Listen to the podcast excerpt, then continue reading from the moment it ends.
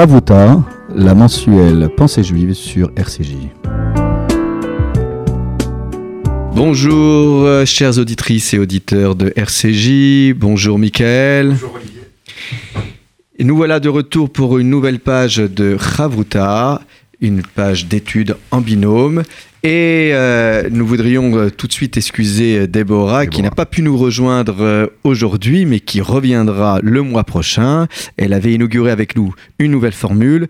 N'ayez crainte, elle sera avec nous de retour le mois prochain. Déborah Munzer. Alors, euh, Michael, euh, juste avant de poursuivre euh, l'étude que nous avions inaugurée sur le livre de l'Exode Shemot, je crois que tu voulais rajouter quelque chose sur le premier verset qui ouvrait le livre des noms, hein, appelé le livre de l'Exode, mais c'est surtout les noms des enfants d'Israël qui sont descendus en Égypte. Et il est vrai qu'il y a une insistance du texte en rappelant qu'ils étaient descendus avec Jacob, mmh. chacun avec sa maison, sa famille. Euh, et ça, c'est une insistance du texte qui a attiré ton attention. Tout à fait. Le Talmud de Yoma explique euh, que Ishubeto, la maison, c'est synonyme de, de la femme, de l'épouse juive. Euh, d'autres commentateurs disent que Beto signifie l'ensemble de la maisonnée, l'ensemble de la fratrie, l'ensemble de, de, la famille. Mais comme vous le savez, nous, Olivier, nous nous rapprochons à très grand pas de, de la célébration euh, des fêtes de Hanouka, la fête des Lumières. Et effectivement, on retrouve dans le Talmud, dans le traité Shabbat 21a, euh, Maï Hanouka, quelle est la définition de Hanouka? Pourquoi Hanouka? Hanouka, la fête de la réinauguration du temple, la fête des Lumières que nous allons célébrer la semaine prochaine. Exactement. Et ce qui est intéressant, c'est qu'on nous dit que la mitzvah de Hanouka, c'est Ner, Ish ou Beto. Hein, c'est la même expression. Cette expression est tirée justement de ce livre de l'Exode, de ce verset. Que Cette expression, chacun, avec sa famille, avec, sa, maison. Et les rabbins. On retrouve la même expression biblique dans le Talmud. Exactement. À propos de Hanouka. Et le Maharsha, qui est un très célèbre commentateur du Talmud, euh, explique là-bas que l'obligation de l'allumage de Hanouka n'est pas une obligation individuelle, n'est pas une euh, obligation personnelle, mais bien une obligation familiale. C'est une fête familiale. Et il explique et il dit que à l'époque de Hanouka, c'était avec les gréco-syriens, euh, qui avaient une volonté d'assimiler, d'annihiler la spiritualité euh, juive en imposant euh, la, norme de la pensée grecque d'antan, de l'époque. Et c'est la cellule familiale, c'est la famille juive, c'est la femme juive, ce sont les enfants juifs qui ont permis justement à ces enfants d'Israël de sauvegarder leur identité. Et cette expression, ner, euh, pardon, chaque homme est venu avec sa maison, avec sa famille, eh bien, nous enseigne justement que Jacob, dans notre texte, dans le livre de l'Exode, il avait exactement le même souci. C'est-à-dire que le souci, c'est lorsque le peuple d'Israël naissant eh bien, vit dans la, dans la, dans la prospérité, dans l'abondance matérielle, eh bien, il peut oublier, tendre à oublier justement sa spiritualité, de là où il vient, quelles sont ses origines, sa filiation avec Abraham, sa filiation avec euh, Isaac et bien évidemment sa filiation avec euh, Jacob. C'est la raison pour laquelle ils sont venus tous en famille. Ce sont des familles, hommes, femmes et enfants qui se sont déplacés de la terre d'Israël à la terre égyptienne. Donc si j'entends bien ce que tu dis, Jacob a calculé son projet de la manière suivante. Avant même de descendre en Égypte, il accompagne la, la construction, l'édification euh, de familles constituées par ses fils. Il est hors de question de descendre célibataire, en Égypte. Effectivement, parce que les tentations de l'assimilation, les sirènes de l'assimilation étaient, semble-t-il, d'après les commentateurs, je vous cite le Rabbeinu Bechaye, le Chiskouni ou même le Tosfot Hachalem, c'est-à-dire les, Tosafistes, expliquent effectivement Yaakov a pris cette précaution. Certes, il devait il a quitté euh, la terre d'Israël pour retrouver son fils bien-aimé Joseph, mais il a pris toutes les précautions euh, euh, en préventive. Il a pris toutes les précautions justement pour... il savait pertinemment que l'exil sera long, qu'il sera difficile et qu'il fallait justement faire en sorte que les familles soient unies, soudées pour résister euh, face à l'assimilation. Je rappelle que l'Égypte ancienne était considérée par les textes et par d'autres. On n'a qu'à voir aujourd'hui ce que l'archéologie euh, euh, a, montré, combien le polythéisme était omniprésent, combien la sorcellerie était présente et combien l'attraction justement pour, euh, pour euh, les jeux, pour, pour des, des choses qui, qui, euh, qui représentaient justement l'opposé de l'éthique juive.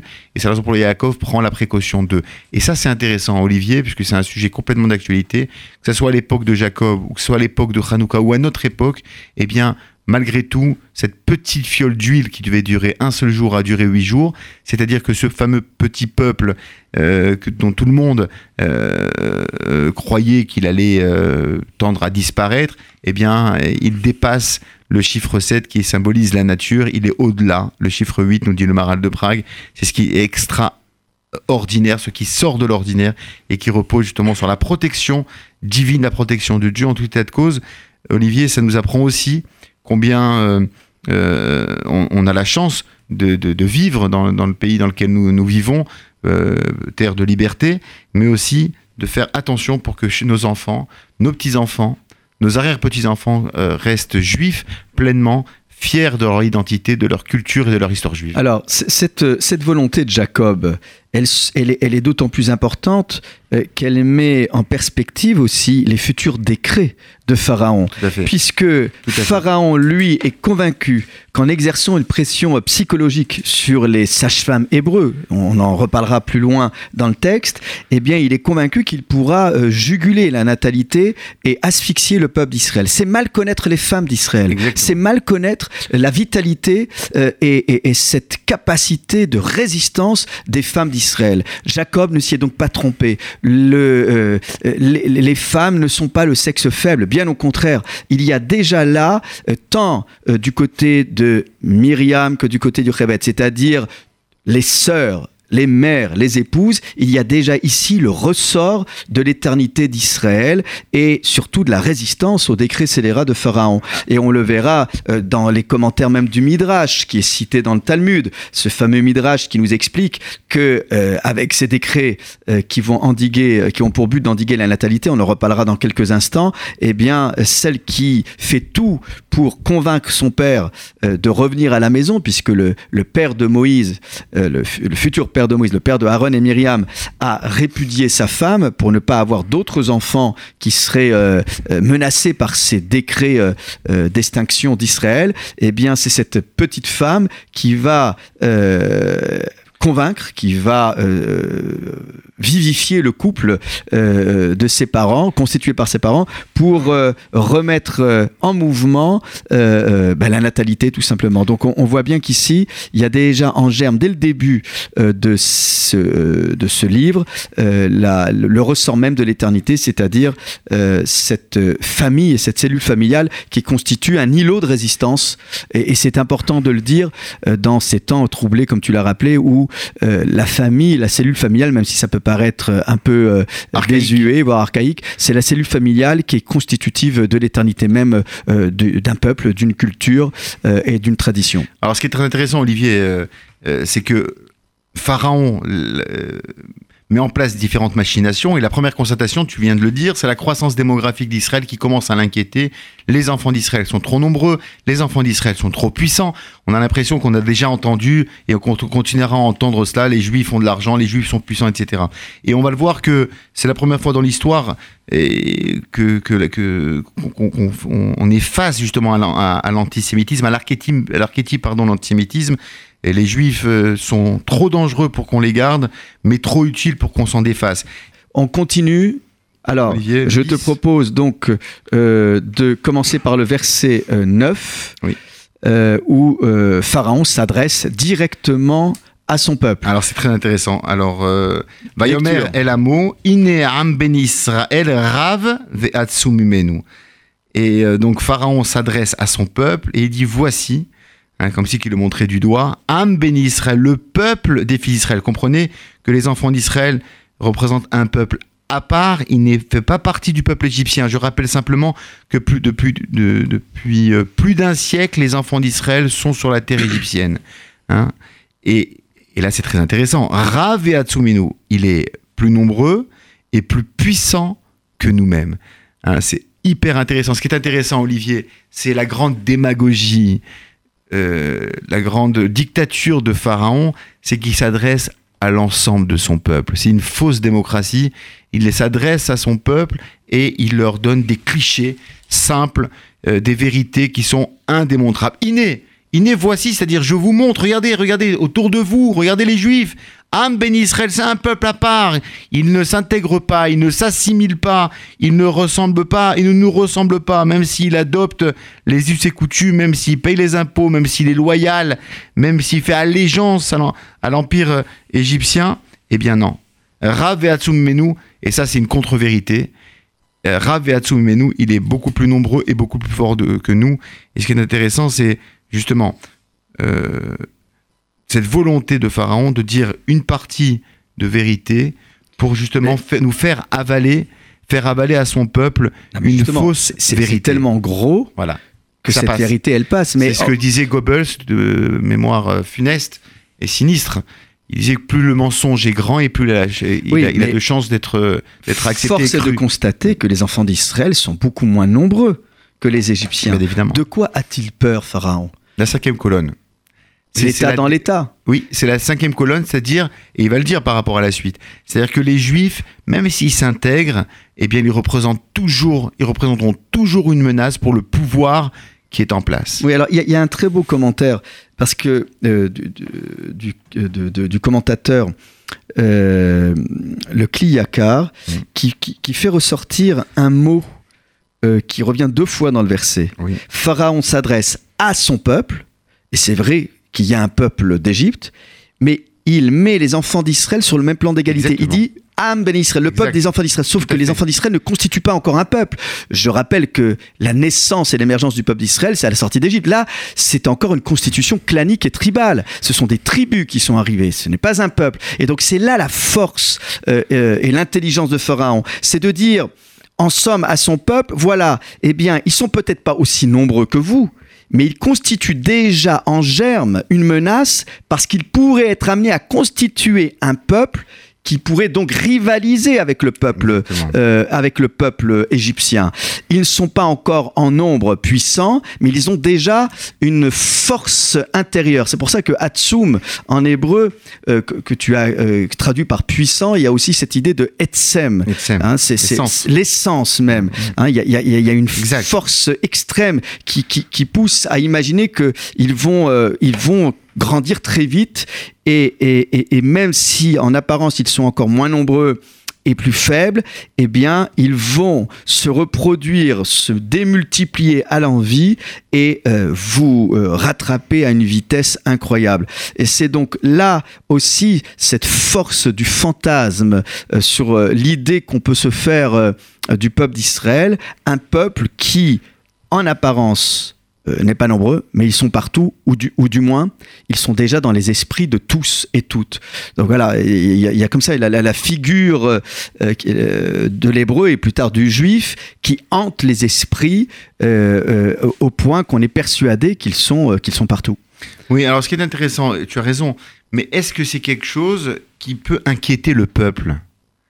De dire que le peuple juif représente une menace démographique. Ils sont plus importants d'un point de vue du nombre. ce qui en fait, euh, ce qui en fait peut. Il aurait dû dire, parce que euh, le, le peu. Oui, alors il y a, y a l'idée, il y a l'idée, euh, Michael, de, de, encore une fois, de dire à son peuple, voilà, il y a un peuple. C'est faux, il n'y a pas un peuple des enfants d'Israël, mais de l'appeler peuple, que le plus grand, hein, le plus grand, c'est-à-dire le monarque absolu, porte un regard sur les enfants d'Israël en les dénommant peuple, ça d'accord. Mais, c'est d'une gravité incroyable. C'est-à-dire, c'est donner de l'importance à ce qui n'est pas. Qu'est-ce qu'il y a d'inquiétant de dire que le eh ben, peuple Ce qui est inquiétant, c'est que si le pharaon est capable de dissocier euh, et de déceler déjà un peuple qui n'en est pas, cela veut dire, ben voilà, vous voyez, ils sont à part. Ils ne se mélangent pas avec vous. Donc, ils sont déjà euh, euh, dans cette capacité à entretenir une forme de particularisme. Voilà, d'indépendance. Et là, on est déjà dans les ferments même de la constitution d'un peuple. Très bien, mais c'est intéressant quand même de voir que Pharaon s'adresse à tout, à tout son peuple. C'est-à-dire qu'il veut embarquer avec lui euh, le, peuple égyptien dans euh, son projet antisémite, on peut dire. C'est une très bonne question en fait que tu poses. C'est parce que c'est vrai, jusqu'à maintenant, quand Pharaon avait un problème, il réunissait ses conseillers. Exactement. Et pourquoi là Il a besoin d'appui à tout le peuple. Et du soutien? C'est ce qu'on appelle du populisme, Olivier. C'est euh, du populisme, c'est-à-dire parler au peuple, le caresser dans le sens du poil, dire les choses que le peuple souhaite et veut entendre. Mm. Et voilà comment euh, le monarque, comment le pouvoir peut installer ses, euh, euh, ben, ses- son pouvoir et euh, sa puissance. Mm. Est-ce que tu disais tout à l'heure, euh, en faisant une passerelle avec le monde contemporain, Oui. l'histoire contemporaine, ben, le rabbin Samson Raphaël Hirsch le fait un tant soit peu, puisque il dit qu'en fait, si on a aujourd'hui un un pharaon qui s'adresse au peuple et qui diffère de l'autre pharaon, de celui qui avait des rêves, euh, qui n'arrivait pas, était- dont il n'arrivait pas à trouver l'interprétation. discret. Voilà, il le faisait en s'adressant à ses conseillers. Exactement. Voilà. Là, on Et a un donc, peuple on- moderne. On a un roi, pardon, oui, mais on moderne. a un roi, et donc du coup, ça pourrait conforter Voilà. la thèse dont on avait parlé euh, il y a un mois, la thèse d'un nouveau roi. Il n'est pas de la même engeance, il n'est Mm. pas de la même, euh, euh, la même catégorie. Même ADN, voilà, là, il faut absolument, il est en mal du de. même cuir, pour Voilà, reprendre l'expression que les anciens Oui, présidents. mais il est en mal de Oui. reconnaissance. Il a besoin là d'avoir l'assentiment de tout le peuple. Il y a un problème de légitimité de ce roi. Ouais. Et c'est parfois pour asseoir son autorité, son, sa légitimité, il faut détourner le regard du peuple et trouver un bouc émissaire. Alors c'est intéressant, je reviens au mot sur le mot inné. Inné, c'est-à-dire on- a l'impression que Pharaon pointe du doigt là où les enfants Ah d'Israël. ben oui, vous l'avez pas vu, mais moi je l'ai vu. Voilà. Et Voilà, non, non, il le est là. voici, il est là, il est, devant vous. C'est votre voisin. Je vous invente voisin. rien, je vous invente rien. Mais euh, la question que je me suis posée, Olivier, en lisant ce texte, c'est est-ce que, Oui. est-ce que les enfants d'Israël, effectivement, étaient les plus nombreux et plus puissants que les Égyptiens Oui ou non Bah moi, moi, moi, ma thèse, moi, ma thèse, c'est ce que voilà, je dis encore qu'il y a un effet grossissant loupe, mais qui sont beaucoup moins nombreux. On le sait très bien. Euh, Euh, ils Quand sont tu sais que ce que disent le Midra- les Midrashim à propos oui, de la ah, natalité, oui, mais alors là, il y avait une explosion, un baby, un baby boom pendant Oui. cette période où chaque femme avait plusieurs, plusieurs enfants. C'est quand même incroyable. Oui, c'est alors, alors après, il y a ce midrash, c'est vrai. euh, dont, euh, non, ce qui est, intéressant, c'est qu'effectivement, effectivement, les- encore une fois, c'est ça, Ishubeto du début, c'est-à-dire que chacun venait avec sa famille, c'est-à-dire dans une volonté de fonder une famille, d'avoir des enfants et une progéniture nombreuse. Hein, la société égyptienne, elle devait être euh, un peu comme la nôtre aujourd'hui, où le taux de natalité, eh bien, euh, s'inverse. S'inverse pour des raisons X ou Y. Alors, est-ce le fruit de l'imagination de Pharaon ou euh, est-ce la réalité? Si j'entends euh, On peut euh, dire les deux. ton appréciation, On peut dire il les semblerait Je- qu'il n'avait pas tort. Olivier, tu sais très bien ce que dit le Talmud, à savoir que le, deux amis, euh, lorsqu'ils sont dans un endroit extrêmement étroit, ils trouveront toujours de la place l'un avec l'autre, l'un par rapport à l'autre. Il cédera même la place à l'autre. Par contre, deux ennemis ne peuvent pas vivre même dans le chat d'une aiguille. Ils peuvent pas se supporter.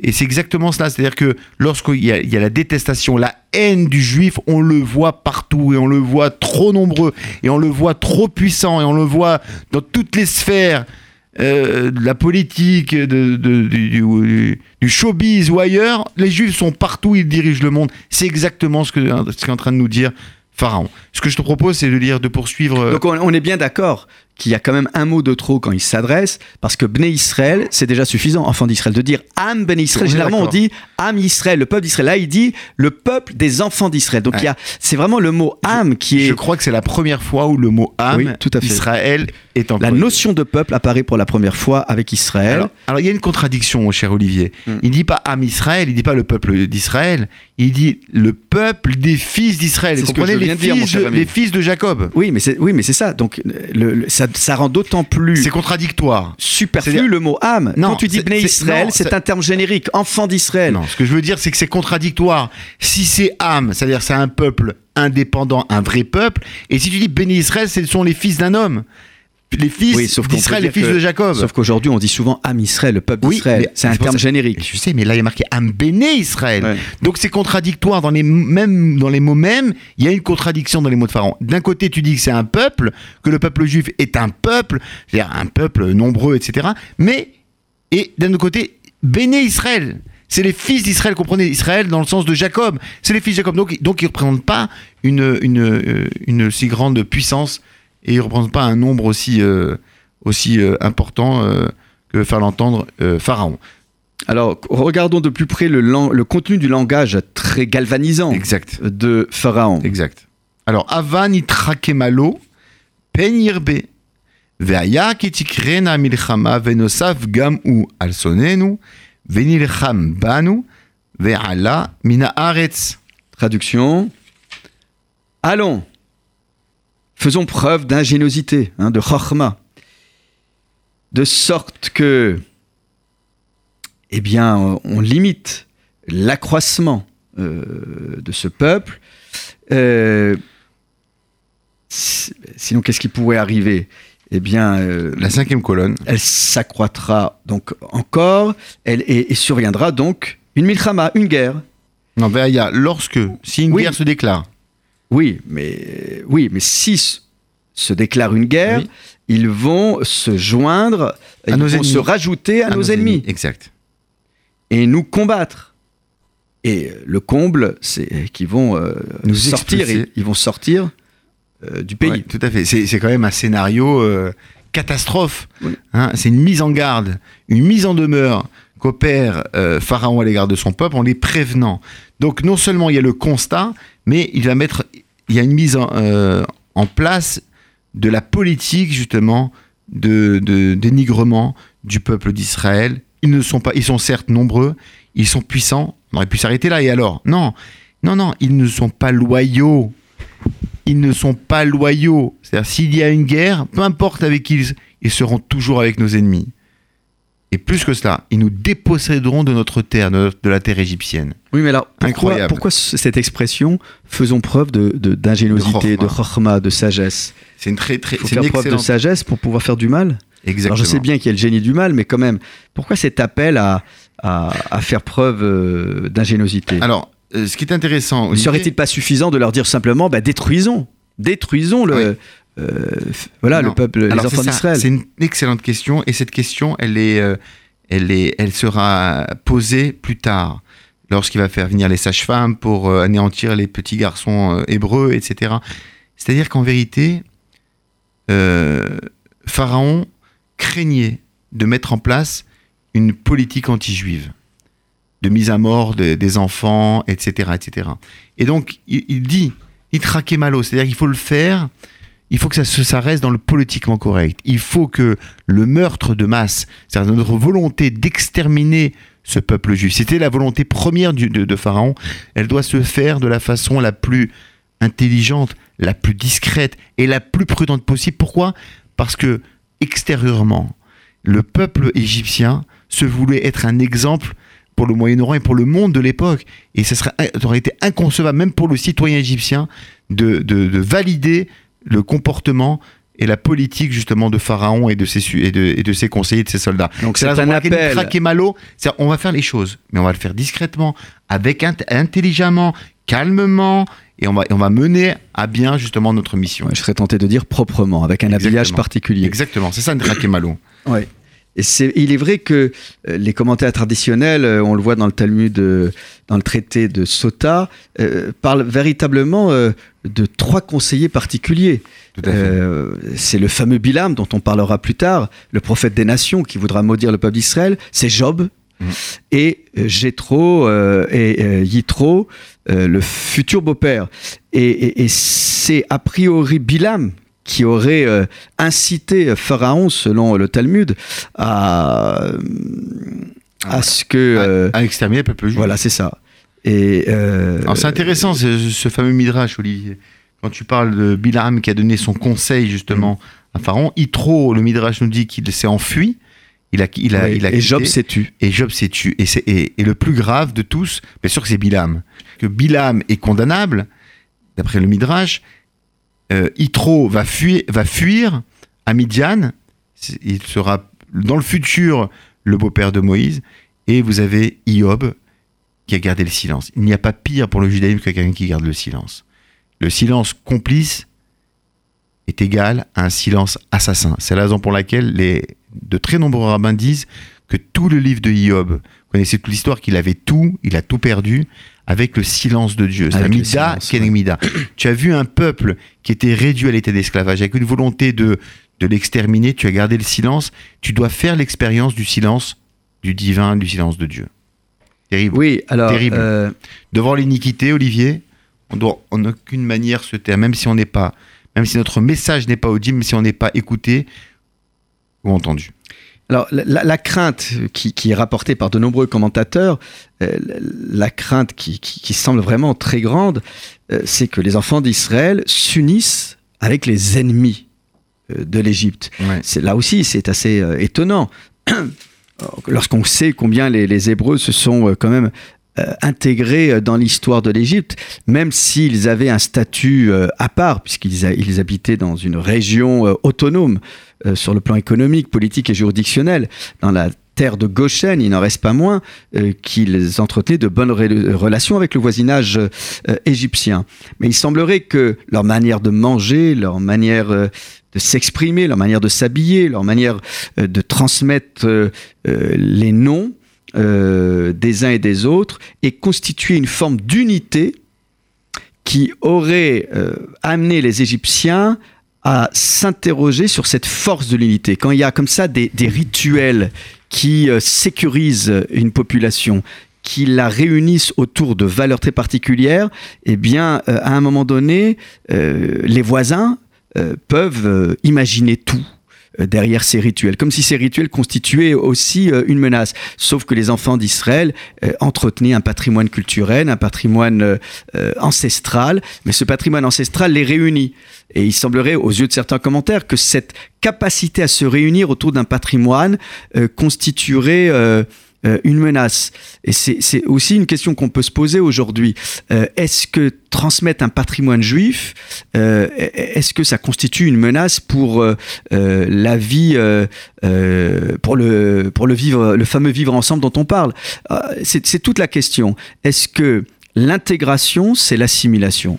Et c'est une question qu'on peut se poser aujourd'hui euh, pour toutes les communautés. Alors je sais bien qu'on dit qu'il n'y a pas de communauté en France, mais euh, pour toutes les, grandes familles euh, philosophiques, religieuses, culturelles, la République n'a pas à craindre de ses enfants à ce qu'ils puissent entretenir dans leur vie privée et dans leur vie de groupe un patrimoine qui ne peut qu'être une source d'enrichissement pour, euh, euh, pour, euh, pour le, la République que nous vivons aujourd'hui les uns avec les autres. Donc c'est assez intéressant de voir que là, cette, ce particularisme est, vécu comme une menace pour la sécurité même de l'Égypte. C'est ça qui est fou. C'est la sécurité de l'Égypte qui est mise en avant.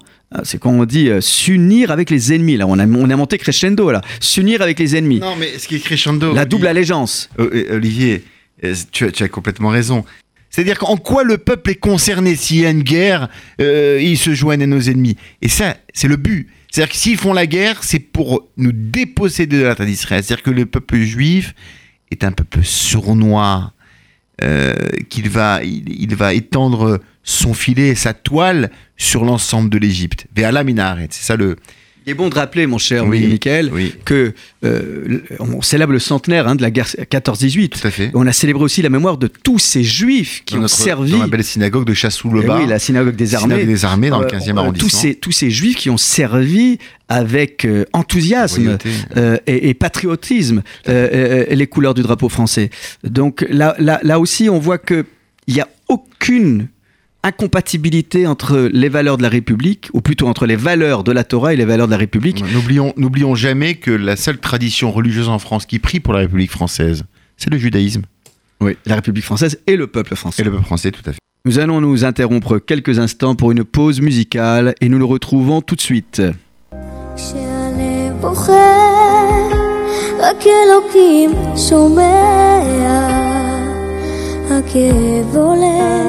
מתוך הנשמה. אדם נופל לפני שהוא שוקע, בתפילה קטנה חותך את הדממה. שמע ישראל אלוקיי, אתה כל יכול, נתת לי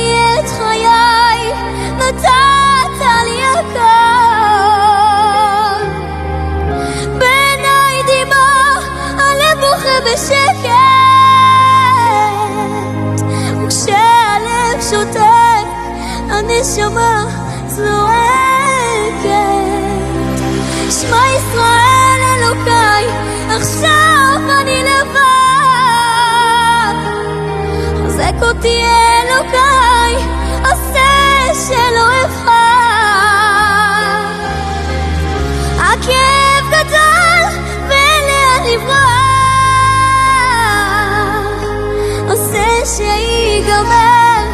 כי לא נותר בי כוח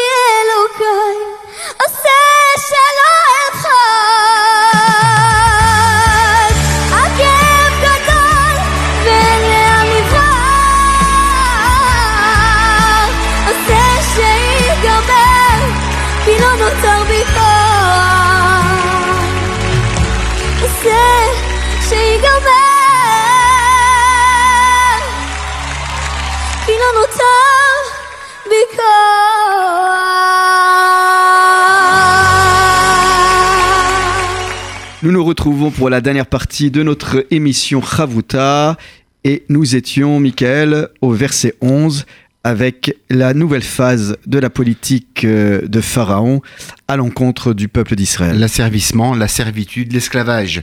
Vayasimu alav saremissim, leman anoto besivlotam, vayiven are miskenot le paro,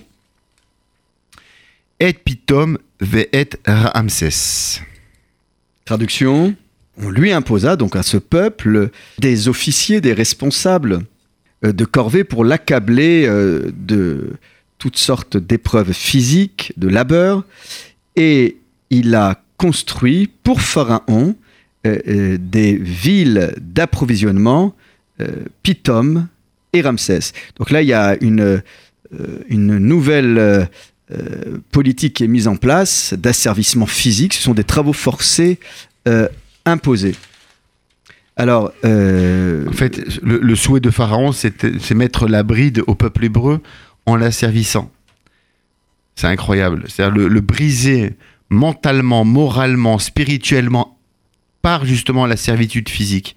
C'est euh, en venir euh, à, à déshumaniser le peuple juif. C'est ça Alors, la volonté il première y a, de, il y a de Pharaon. aussi une, une politique d'étranglement économique Exactement. parce que missim, j'ai bon, traduit par corvée, mais enfin des littéralement, ce sont des impôts. des impôts. Bravo. Oui, tout oui. à fait, tout à fait. Donc ce sont des, des taxes qui vont être collectées pour financer Ouais. euh, ces structures d'approvisionnement. Exactement. C'est-à-dire qu'en fait, euh, on l'a connu à travers l'histoire, où des souverains, des, des dictateurs, des ennemis du peuple juif ont, ont soumis un impôt euh, au peuple juif, quoi, en exigeant des sommes d'argent contre leur vie, par exemple. C'est exactement ce qui est en train de se dérouler sous nos yeux. Donc on va poursuivre. Oui, mais alors, euh, Oui. ce que je comprends pas, c'est pourquoi ne pas tout de suite mettre en place des surveillants euh, des travaux forcés? Parce que là, C'est ça, on traduit- Sarémissime. Sarémissime, oui, mais ce sont déjà des, des, des, des- personnes qui vont aller euh, non, ça veut dire que collecter ces ça, veut- taxes. ça veut dire que c'est pas euh, sarémissime dans la, dans la compréhension du texte, c'est pas des, euh, des, des percepteurs d'impôts financiers, Mm, mm. d'argent monétaire, etc. Non, c'est-à-dire qu'ils avaient que, que chaque fils, chaque fille d'Israël devait euh, une corvée physique à l'égard du maître égyptien. C'est ça. C'est-à-dire que chacun devait travailler tant d'heures pour Pharaon et, euh, et, euh, et, et devenir le, son esclave, quoi. Oui, alors en, en même temps, il y a quand même une, euh, une incongruité dans ce texte parce que Ramsès, c'est une ville qui nous est déjà connue puisque euh, à la fin euh, du livre de la Genèse, chapitre 47, on voit que du temps du pouvoir de Joseph, cette ville était déjà mise en place. Comme si en fait il y avait il y avait autre chose à rajouter autour de ces villes. Selon certains commentaires, il y avait Oui. cette idée de renforcer euh, euh, les fortifications, euh, les protections. Il, il y a déjà cette idée de, de, de renforcer des travaux qui sont pas nécessairement concevables. C'est-à-dire qu'ils sont pas. est- Sont-ils tous nécessaires ces travaux? C'est- toute la question. Parce que les structures d'approvisionnement, n'oublions pas que celui qui les a inventées, c'est Joseph. Lorsqu'il a fallu protéger euh, de la famine et de la disette l'Égypte, c'est Joseph qui invente des structures pour euh, mettre de côté. Alors, euh, quelle est, ça. cette idée La volonté de Pharaon, c'est justement que les enfants d'Israël s'épuisent et meurent de cet esclavage. C'est ça la volonté de Pharaon. Mais c'est ça qui est intéressant. Il aurait pu expulser les Hébreux, les renvoyer euh, euh, en, en terre de Canaan, en terre d'Israël. Non, il va les utiliser pour les briser. C'est ça sa volonté. Et Rachid le dira Oui, plus c'est tard ça. pour Vefarer. C'est un Bavodakasha, un, servi, un, un- du travail très dur, un Mm. à gouffre qui casse le corps, qui brise le corps, qui, qui le voilà lui laisser Oui, des, mais non des traces indélébiles de souffrance. Mais, mais c'est là toute la, toute la, la- la- toute la politique horrible Ouais. de Pharaon. C'est-à-dire non content de les écraser économiquement et donc de sorte à ce qu'ils ne puissent pas. Euh, ils ne puissent pas assumer les charges fiscales euh, qui sont exorbitantes. Euh, les enfants d'Israël vont, vont, vont devoir euh, carrément Alors, donner leur force physique, Tout à fait. Et Olivier, c'est quand donner même leur corps. assez étrange que la Torah nous donne les différents corps de métier entre guillemets, en tout cas de servitude des enfants d'Israël. Bechomer ou Belvenim, Frol avo- Avodabassadé, et Avadatam. Pourquoi, pourquoi ces détails? J'ai vu un très joli. Alors attention, parce que là, là, là, Oui. tu, es- tu as avancé dans les versets sans qu'on avertisse les auditeurs. Tu es arrivé déjà au verset 14. Si on résume les versets 12, 13 et 14, c'est que plus on opprimait ce peuple, plus cette population grossissait, et euh, ils ont eu encore plus d'aversion. Hein, pour les enfants d'Israël, et les Égyptiens vont donc augmenter cet, aversis, cet asservissement, euh, et puis ils vont rendre la vie amère par des travaux pénibles. Alors là, c'est là où tu arrives à ta question sur les détails, sur l'agile, la brique, Euh, euh, des corvées rurales, euh, toutes sortes d'autres labeurs. Ah, je dis, c'est la grande cruauté des Égyptiens. C'est-à-dire que ceux qui étaient pas, euh, ceux qui étaient manuels, on leur donnait des travaux intellectuels. Ceux qui étaient intellectuels, on leur donnait des travaux manuels. Et ceux qui étaient des classes euh, euh, sociales élevées, on le, on le faisait travailler dans les champs, etc. Il y a une volonté de briser le peuple juif, de, le briser psychologiquement et moralement et spirituellement. C'était la volonté justement de Pharaon. C'était Mais pourquoi concevoir euh, une telle aversion? Que les enfants d'Israël soient traités comme des bêtes de somme, soient réduits à un état d'esclaves terrible, il n'en reste pas moins qu'ils auraient pu susciter de la compassion chez les, Égyptiens. Et là, le texte biblique a l'air de dire non, euh, euh, c'est c'est une euh, euh, aversion qui se renforce. Donc c'est toujours cette idée que euh, la figure de l'hébreu et plus tard du juif qui réussit est insupportable, mais en même temps, si le juif devient euh, euh, le, le- le- le misérable, celui qui n'a rien, le va-nu-pied, il suscite aussi du dégoût et de la répulsion. C'est le pouilleux. Et donc c'est- là où euh, on a un commentaire comme le, le, euh, qui lui va jusqu'à dire que au verset 7, quand on voit que le texte nous dit que non seulement ils se sont renforcés, ils ont pullulé partout, mais Vatimale Sotam. La terre. euh, Voilà, la Torah témoigne euh, de ce que la question que nous, ont- nous sommes posée tout à l'heure au, au sujet de Pharaon. Oui. hein, donc il y a une confirmation de par la Torah en disant qu'effectivement, il se multipliait de façon miraculeuse et surnaturelle. Oui, mais le, le dit que le fait que la Torah atteste que euh, le peuple d'Israël, les enfants d'Israël, ont rempli toute la terre, de sorte à ce que le texte biblique soit aussi catégorique pour dire qu'ils étaient prodigieusement renombreux et qu'ils remplissaient la contrée, Oui. comme pour dire selon ce commentaire, alors après on peut ne pas être d'accord avec ce, ce commentaire, c'est que les enfants d'Israël, en euh, se multipliant, se sont euh, établis un peu partout, et du même coup on peut imaginer qu'ils n'étaient plus dans, uniquement dans la ville de Goshen, comme s'il y avait déjà un début euh, d'intégration qui virait vers une forme d'assimilation et que euh, là, euh, les, enf- les, enfants d'Israël ont suscité une forme d'aversion parce que, euh, somme toute, celui qui nous rappelle ce que nous sommes, euh, bah, c'est notre voisin. Et, et- les Égyptiens supportaient les enfants d'Israël tant qu'ils étaient reclus dans cette ville de Goshen. À partir du moment où ils s'établissent un peu partout, eh bien, cela suscite de l'aversion. En tout cas, c'est tel que le voit ce commentateur. Non, c'est intéressant. hein. C'est euh, c'est le passage que nous lisons dans la Haggadah hein, de Pessah. Hein, Olivier? Oui. Et le texte dit Befarer, c'est-à-dire avec la bouche. c'est la- Ce mot euh, se décompose en deux parties. Beperar, la bouche tendre. C'est-à-dire que le Midrash nous dit que Pharaon a mis en, en doute euh, et a testé la loyauté et l'allégeance des enfants d'Israël à, son, à, sa, à sa personne et à l'Égypte.